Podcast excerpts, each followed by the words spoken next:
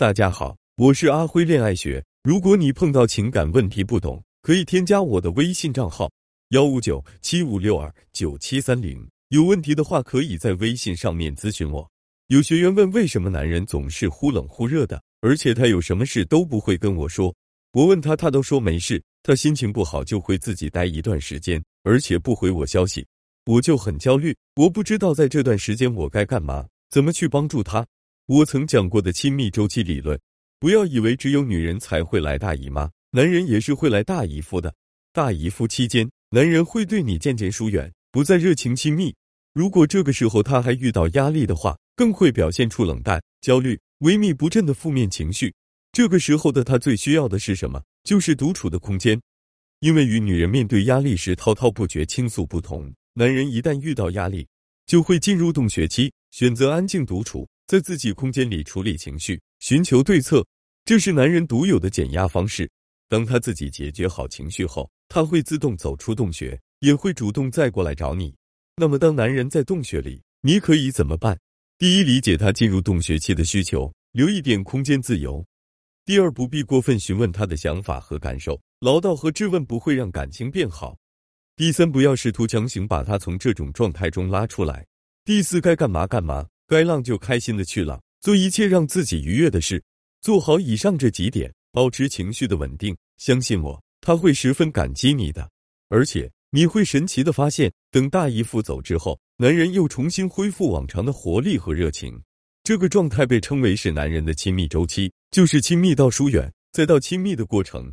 一段关系中，当男人获得足够多的亲密感后，他就不会再有对爱的极度渴望。随之而来，则会产生新的需求，怀念独处和自由，进而对女人产生疏远。但是，当男人的疏远达到了最大极限时，他就会带着无穷的活力和爱意反弹回来。因为在独处了一段时候之后，男人就会重新留恋女人的温柔，重新渴望爱情和亲密。就像橡皮筋拉长到一定限度时，会以更强大的能量反弹。男人的情感模式就如同橡皮筋，橡皮筋松弛的时候。男人的情感模式是亲密的，当橡皮筋拉长到一定限度时，男人的情感模式是疏远的。再次弹回的时候，情感模式又表现为亲密。所以，如果能够更好的理解男人的亲密周期，很多问题自然迎刃而解。男人是不是都会出轨啊？怎么可以保证男人不出轨呢？最近身边太多婚内出轨的例子了，让我对男人都没有信心了。怎样让他永远忠诚于我？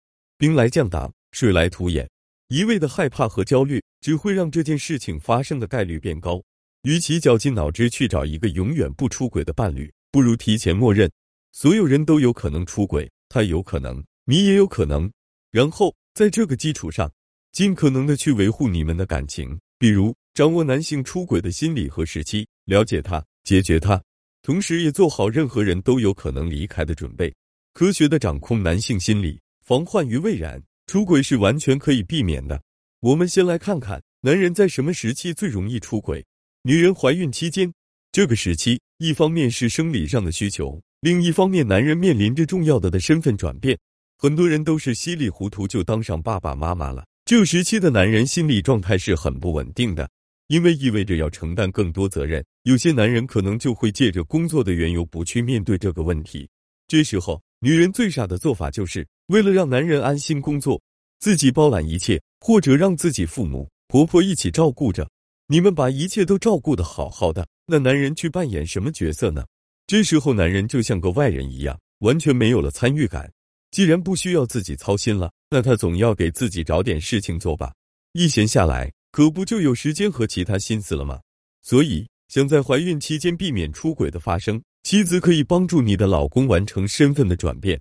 一定要把男人拉进你的怀孕状态中。你可以偶尔跟他小小诉苦，也可以跟他一起分享即将迎来小生命的快乐，让他在对待孩子的问题上提前有个心理准备。